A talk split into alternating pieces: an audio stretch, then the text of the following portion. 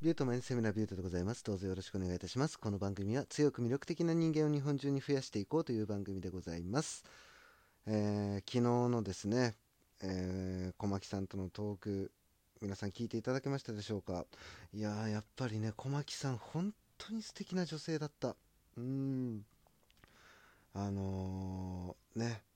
僕ね、間違えてね、あのー、1本目撮ったトークね、消しちゃったんですよ。でもそれでもねあのー、ね怒らずにですねあ大丈夫ですよってもう一本取りましょうって言ってくれていやもう本当に助かったなと思ってでも本当にねせっかくゲストで来てもらったのにもかかわらずこうなんかうーん申し訳ないなっていう気持ちでねいっぱいでうんぜひともね何かこうねお詫びと言ったら変ですけどね何かね是非小牧さんが困ってることがあったらね僕で対処できることがあるんだったら何でもしますよっていう、ね、そういうつもりではいます。ね、いや本当に小牧さんありがとうございましたということでですね、えー、今回、ね、久しぶりの、まあ、マインド的なお話をしていくんですけども、まあ、マインドセットですねあの自分の心の持ちようっていうものを、まあ、その手数を増やしてですね人生を豊かにしていこう強く魅力的な人間になっていこうっていうのがこの番組なんですよ。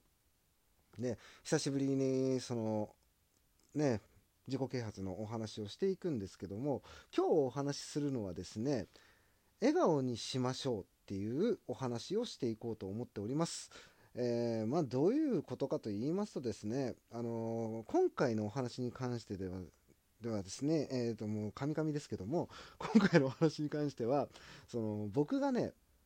ほんと日々気をつけてるところというか僕が実際問題にね全ての行動においてこれを理念にしてますよっていうお話をしていきたいと思います。えー、まあ笑顔にしましょうって人を笑顔にするっていうことが自分にとってとても大切なことですよっていうお話をね今日はしていこうと思ってるんですけどもその人間って誰しもその承認欲求っていうものがあって、ね、誰かに認めてもらいたいとか、ね、誰かに存在を、ね、認知してもらいたいってこれを承認欲求って言うんですけども、ね、この承認欲求を満たすっていうのが自己重要感とか自己肯定感っていうものにつながってくるんですよ。で、えー、まあね自分のその持ってるものとか自分のスキルとかねお金とかねあとその仕事上での立場とかっていうものを、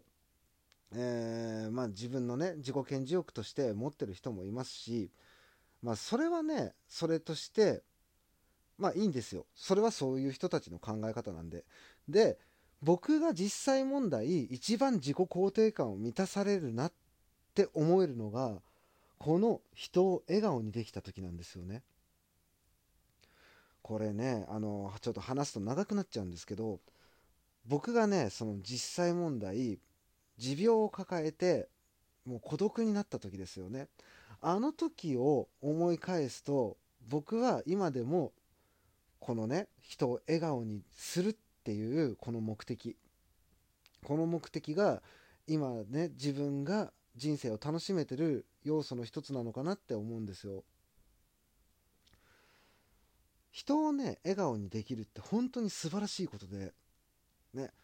お金ってまあ稼稼げば、まあ、稼ぎ方を知ってるとかどんどん行動していけば稼げちゃうもんなんですよ。恋愛って下手な鉄砲数打ち当たっちゃうんですよ。これねあのナンパ理論っていうところで、あのー、ね、証明されてるんですけどそのまあ、例えば100人いたらそのうちの1%ぐらいは引っかかりますよと。100人に声かけたら1人ぐらいは引っかかってきますよっていうね。そういう理論があるんですけども。うん。ね。お金と恋人ってそれこそねやり方をちゃんと知ってて。で、えー、まあ相手の気を引くことができればそれでねなんとか稼げたりとか付き合えたりとかっていうことが起きるんですけどこのね人を笑顔にするっていうのってすごく実は難しくて、うん、僕の音声配信の中でも多分ねそんなに笑顔になってる人って多くないと思うんですよ。でこれはあのー、僕の話し方が下手だっていう要因も一つはあるんですけど、ね、それだけじゃなくてその笑顔のツボっていうものってみんな人それぞれ違うんですよ。僕はね日頃からもう誰かを笑顔にしたいっていうそれをね常日頃思ってるんですね。でまたまたねその自分が病気になった時のことを少しお話ししていくんですけどもそのねクローン病という病気を抱えて長期の入院を余儀なくされてそこでね見舞いに誰も来ないしねそこでどんどんお金も尽きていっちゃうしそんなねほんと絶望的な状況に追い込まれていたわけですよ当時の僕って。だけどもその考え方を全て変えていったっていう時に僕はね本当にね人を笑顔にすることの大切さっていうのを自分でね実感したんですよ。ね正直なところ、あのー、僕はその同い年の中でもその配膳の世界でね宴会場の責任者やってた時っていうのはそこそこ稼げてたんですよ。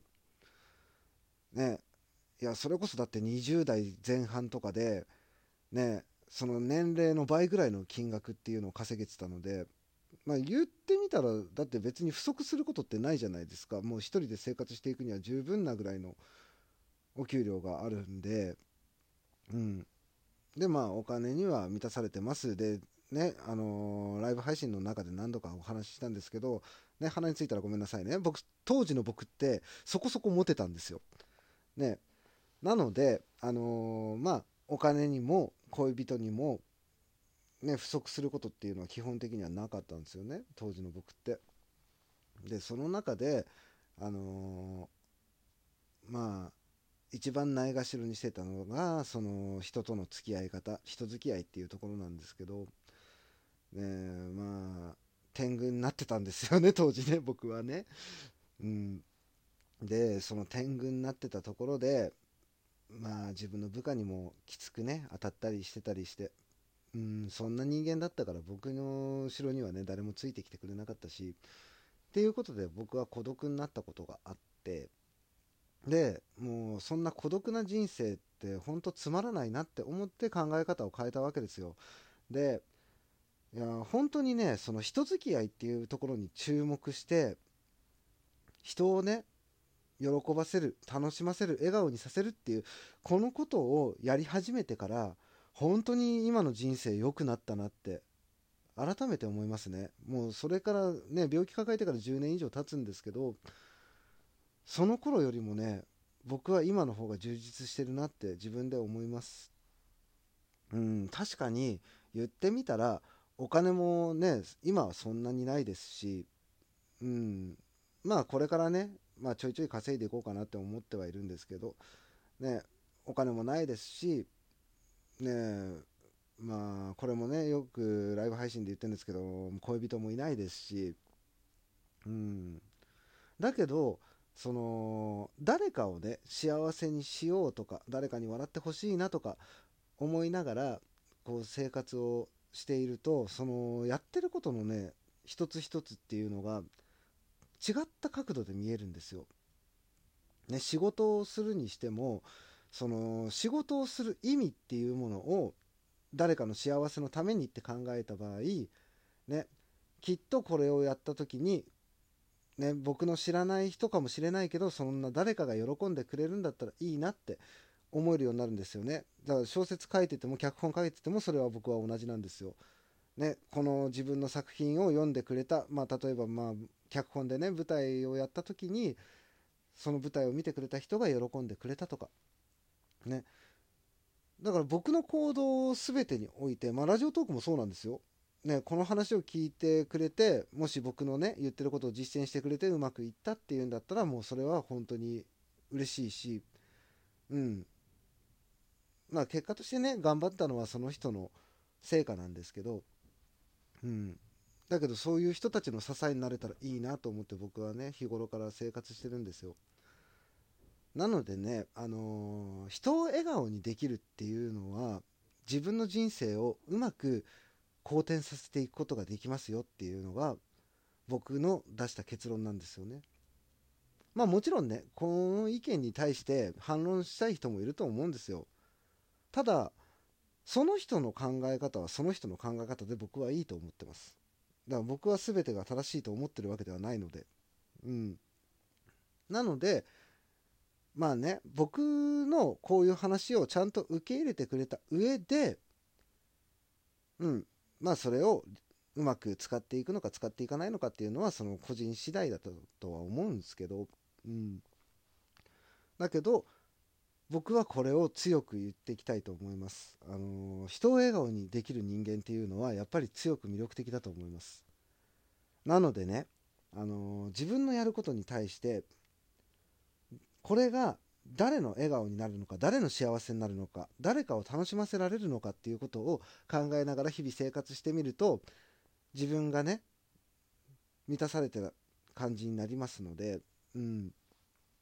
なのでこれは本当に推奨いたしますっていうので今回の話は終わりにしたいと思います。えー、ラジオトークのクリップ、いいね、ネギ、そして Twitter のフォロー、あとね、番組のご意見、ご感想などいただけると本当に嬉しいので、よろしくお願いいたします。ということで、今回ここで終わりにしたいと思います。ビュートでした。バイバイ。